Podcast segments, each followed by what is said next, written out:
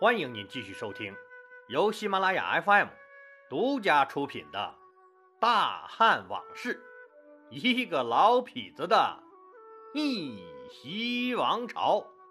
我李世长，一个有故事又好酒的老男人，为您原创和播讲。上集说到呀，说彭城大败以后。魏王魏豹跟着刘邦，这一路逃到了荥阳。这个墙头草诸侯王一看，说刘邦被打的就剩半口气了，估计这次是完蛋了，正对自己的前途渺茫呢。他的宠妃薄夫人对他说：“说我前几天呀，正巧碰到了天下最著名的相面大师那个许富了。哎，你猜许大师怎么说？他说我这个人呀，了不地呀。”未来能生个天子，这魏豹一听，啥？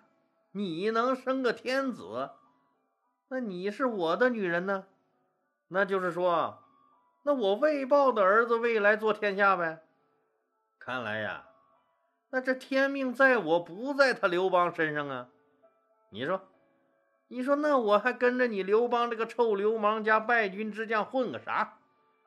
应该是你跟着我混才对呀！这么一想，这个魏豹可就不安分了，野心也渐渐变大了。那正在这个节骨眼上啊，那项羽派的人来和他秘密接触了，许了他许多好处，鼓动他反了刘邦。这个魏豹可就动心了，就以探望老妈为由呀，带着博美人一溜烟跑回了自己的封地，那马上变了脸。立即封锁了黄河西岸，并派重兵把守。随即又发表了一个政治宣言，什么意思呢？宣布改其易帜，正式向项羽投降。这刘老大很生气。哎，你说搁谁谁不生气？嗯，这就是他妈给我上眼药呢呀！那气也没用啊。现在最主要的，那还是要尽快打掉这股投降主义的歪风邪气呀。那如果任由这种事态发展下去的话，那些本已站在刘邦这边说至少保持中立的各路诸侯，也会因此纷纷效仿，投奔他楚霸王去了。这还了得吗？那必须尽快平息魏豹这个事件的影响，把这个魏豹干掉，杀一儆百。但是急也不行啊，魏豹的地方易守难攻，他也就是有这天险，才敢肆无忌惮地背叛我老刘的。看呀，这来硬的是行不通啊，一时半会儿不一定能打得下来。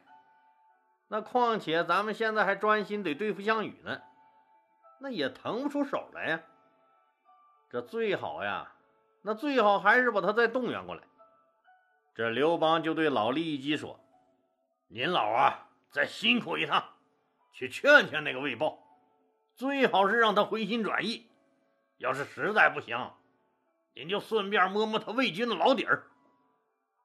立即领命后，星夜兼程赶往魏国，见到魏豹后，那就劝导他说：“说汉王最看重您了，一直可是待您不薄啊。从你离开以后，没有一天不思念您的大王。汉王认为，这就是小人挑拨离间。”愿意和您尽释前嫌，重修旧好，共谋天下呀！可任凭利基那张说能把死人说活的嘴，怎样的舌灿莲花？那奈何人家魏豹那铁了心了要和你撕破脸了，就是不搭腔。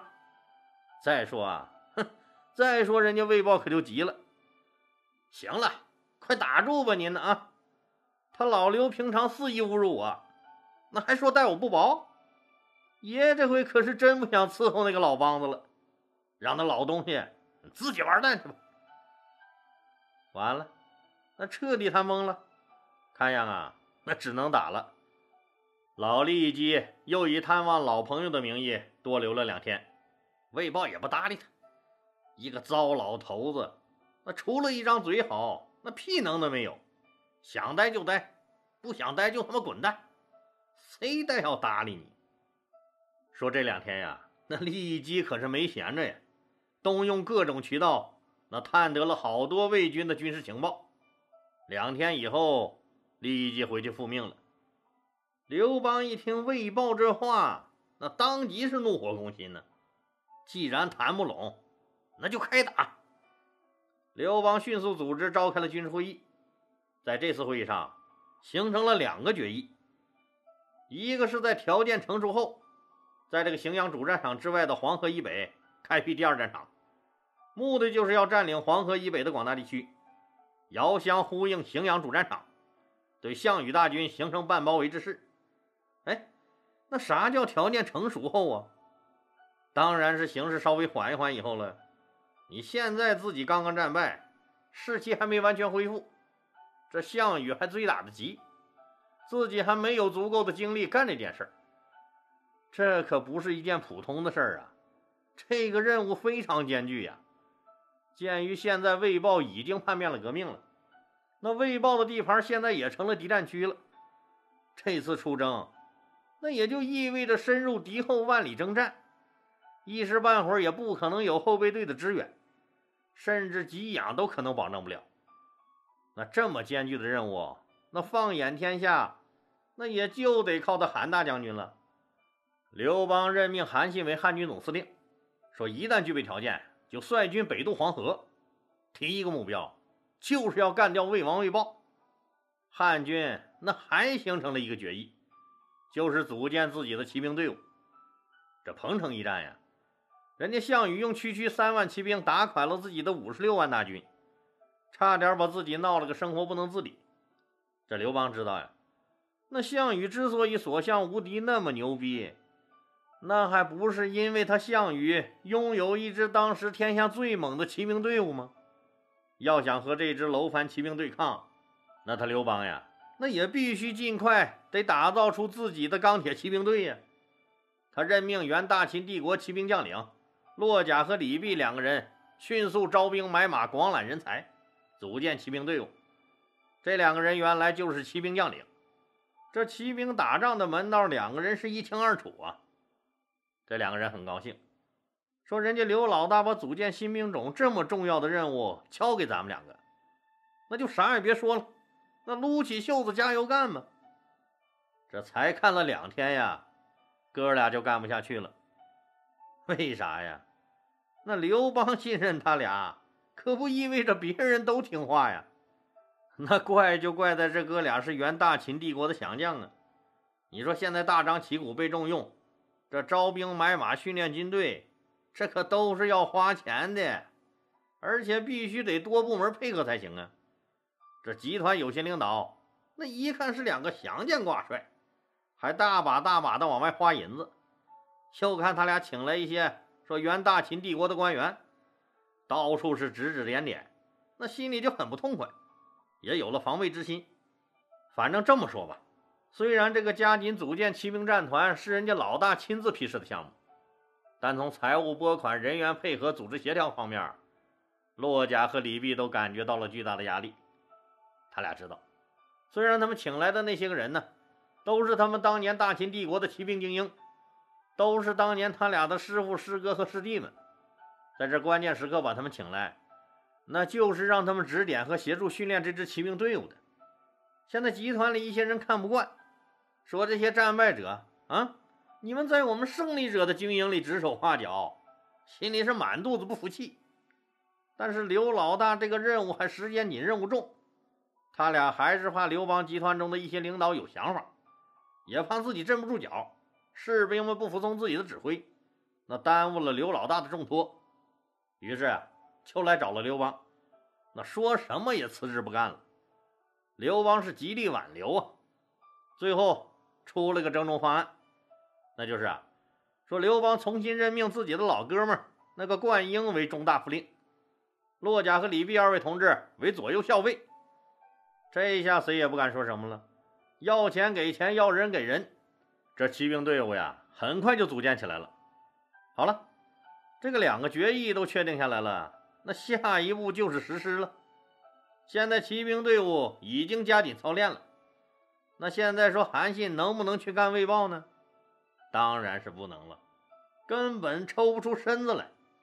现在的众人呀，那就是要先牵制住项羽的大军，才能让韩信腾出手来去收拾魏豹。这光靠刘老大的力量是肯定不行的。那这随和去九江国策反英布就是重中之重了。哎，对了，那那随和也走了几天了，到底情况怎么样呢？不怎么样，人家英布根本就不见他随和，请求约见的信函已经递上去好几天了。人家英布除了派个高级干部陪他们吃、陪洗澡、陪按摩、大保健之外，那就是不提见面的事儿。一问就是说，说我们老大这几天身体不太舒服；再问就是老大太忙了，这一类的托词都出来了。很显然呀，这个英布就是想拖延时间坐山观虎斗。那随和可是急得要死呀，自己不是来洗澡喝茶的，自己这身上可是有任务啊。随和实在等不了了，就对负责接待他们的那个大臣说。您看啊，那我们都来了好几天了，这大王连个面儿也不露。我也明白他九江王的意思，他是看到我们汉王刚吃了败仗，他觉得楚强汉弱，那他不敢和项羽公开作对，但是也不知道最终会鹿死谁手，所以他也不太想得罪我们刘老大。现在呀，请您务必替我转告英布大王。既然我随和来了，总得见一面吧？你看这么着好不好？你们九江王就见上我一面，听我跟他说道说道。如果他不认可我说的话，来，来，我随和和我这二十个兄弟的脑袋，你们直接砍了给项羽送去领功，怎么样？人家随和都以死明志了，那你英布再不见人家也确实说不过去了。于是英布决定啊。说召见汉王特使随和，一直负责接待随和一行的那个九江国官员，那很欣赏随和这个书生的勇气。就在英布召见随和的时候，告诉随和说：“我们大王那可是个吃火龙果都吐籽儿，吃榴莲都削皮儿的这么个人，脾气火爆是出了名的。一会儿您见了他呀，一定要小心说话，千万别惹恼了他。”随和道了谢，快步向王宫走去，心里一个信念升腾了起来。试问青山碧波，何为以身许国？青丝化作白发，依旧铁马冰河。随和呀，随和，此一去，踏南天碎凌霄；若一去不回。便一去不回。抱着必死信念的随和无所畏惧，到了大殿之上。随和一看，我的天哪！大殿两侧站着袒胸露背、手举着大斧头的二十多个壮汉，那利斧是寒气逼人，让人不寒而栗。英布紧绷着个猪腰子脸坐在宝座上。随和知道，那像英布这种人。你不下点猛料是不可能说动他的。随和面无惧色，仰天大笑，昂然而入，和英布见了礼。英布说话了：“哎，那个谁呀？你说你，嗯，书生一个，啊，你手无缚鸡之力，为了你们汉王的生死存亡到了我这儿，你瞅你刚才那声笑，嗯，笑什么？”随和又忍不住笑了，大王啊，大王，您九江王的名头是如雷贯耳啊！人都说打起仗来您比项羽都勇猛，今日一见，名不符实啊！英布当时就怒了：“寡人纵横天下，岂是他妈浪得虚名？”想当年，老子轻骑旧尘，兵逃景驹，独营异地，孤军渡过漳水，深入到大秦帝国腹地，独自面对章邯大军战斗的时候，你这个酸秀才在哪？在哪儿？嗯，现在敢来讥笑我？随和笑道：“您说的对，我就是一个小小的读书人，可您这么勇猛的人，居然被我这没见过世面的书呆子吓着了。您看，哎，您看看，您这是干什么？这些兄弟们举着个大斧子，是给您壮胆的吗？您也不怕这事传出去，大家笑话您？”这英布一想，那确实有点不好意思，一挥手啊，刀斧手退了出去。英布这种猛人其实是没有那么多心眼子的，他还挺佩服说这个面对利府面不改色心不跳的酸秀才，语气也缓和了一些。小隋呀，那你就说说你的来意吧。大王，您一直不见我，那我也知道。您骨子里是轻视我们汉王，尊崇项羽的。那当然了，我一直是以臣子的身份来侍奉霸王的。再说了，那我和你们汉王又不熟悉，更没什么交情可言。那我重楚轻汉不是很正常吗？随和又笑了。您呐，原来这么说还有人信，现在再这么说。可就没人信喽。您说您是以臣子的身份侍奉项羽的，哎，那上次人家霸王去攻打齐国的时候，让您和他一起出兵，您可是没身先士卒、驰骋疆场和人家霸王并肩作战呢。您觉得？那您觉得您派去那几千个人，那霸王满意吗？您应该清楚吧？他都快恨死您了。看来呀，这句话可是切中了英布的要害，英布也一时不知道该说啥了。随和一看这有效果啊，赶紧接着下猛药。大王，咱们再说说说前段时间我们汉王攻打彭城那个事儿。当时霸王在齐国打田荣，那一时半会儿赶不回来。作为臣子啊，这生死存亡的关头，那您应该举全国之力和我们刘老大拼命才对呀。结果您呢？您搬了个小板凳，摇个大蒲扇，啃着西瓜，是远远的看热闹啊！您是一兵一卒都没发呀，眼睁睁看着我们端了他项羽的老窝。您呢？这是臣子该干的事儿吗？您这可是见死不救啊！项羽是多么骄傲的一个人，嗯？因为您这个口口声声。那对他称臣的天下第一猛将没有出兵救援，直接导致他都城备战，百姓被杀。那金银财宝，那是整车整车被我们汉王拉走了。他后宫的那些个老婆们，呵呵，我们老大是啥人？您又不是不知道，挨个都给祸害了。一位接近楚军高层的人士向我们透露啊。说项羽知道您没出兵，那当时就破口大骂，砍碎了面前的整张桌子。估计当时呀，要是能见到您，他都会生啃了您。说到这儿，随和停顿了一下，偷偷瞄了英布一眼，只见英布的汗可就下来了。随和觉得策反英布有戏，就热再给他添把柴火，给他分析一下以后的天下大事。这康庄大道在面前摆着呢，我还就不信你英布不叛楚归汉了。随和就接着说：“您之所以不出兵，那不就是要保存自己的实力？怕您一旦打成了光杆司令，您就没有立身之地了吗？您不愿意归顺于汉，不也就是因为您觉得项羽很强大吗？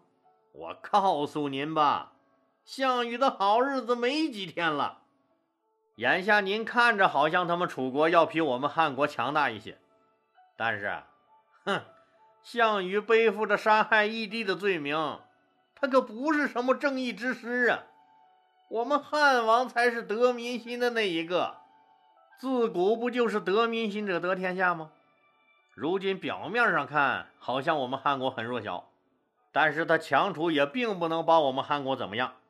现在我们汉王已经联合诸侯。据守到荥阳、城皋一线，素有天府之国美称的巴蜀大地会源源不断的把粮食和物资给我们前线运来，而且我们关中大地那是雄关险隘众多呀。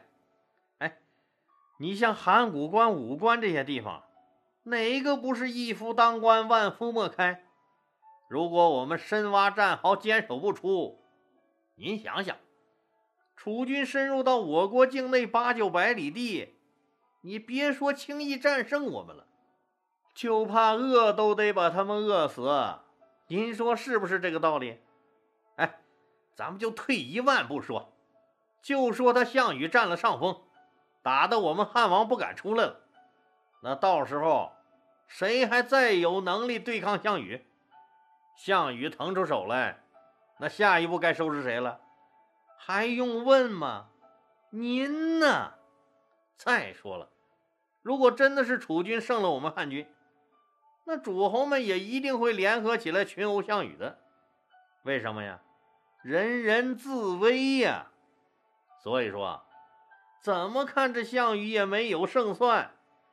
你说现在，那您一定要和必败的项羽捆在一条战船上，我觉得这真不是一个好主意。我们汉王是一直非常仰慕您的。那真的想和您一起做点大事儿，到时候您的地盘何止这淮南百十里地呀？英布长叹了一声：“哎，也不是我想不明白。你说现在，依附你们汉王的殷王司马昂战死了，司马欣、董翳和魏豹也都投降项羽了，赵国也把兵撤回去了。”就是我现在出兵去打项羽，那也不是孤掌难鸣吗？根本不可能灭了他呀！哎，大王，不是让你举全国之力来灭了项羽，我们刘老大可是说了，只要您能拖住项羽的军队几个月，这事儿就妥了。几个月后，整个天下就都会在我们汉王的掌握之中了。您要是真立了这么大的功劳，到时候一个小小的九江国又算得了什么呢？好了，今天就说到这儿吧，谢谢大家。如果您喜欢我的作品呢，请点击该专辑右上角的订阅键。喜马拉雅对本专辑提供免费的订阅服务，订阅以后，节目有更新就自动显示在节目列表中了，方便您的收听。更欢迎老铁们打赏、点赞、评论、转发和分享，谢谢。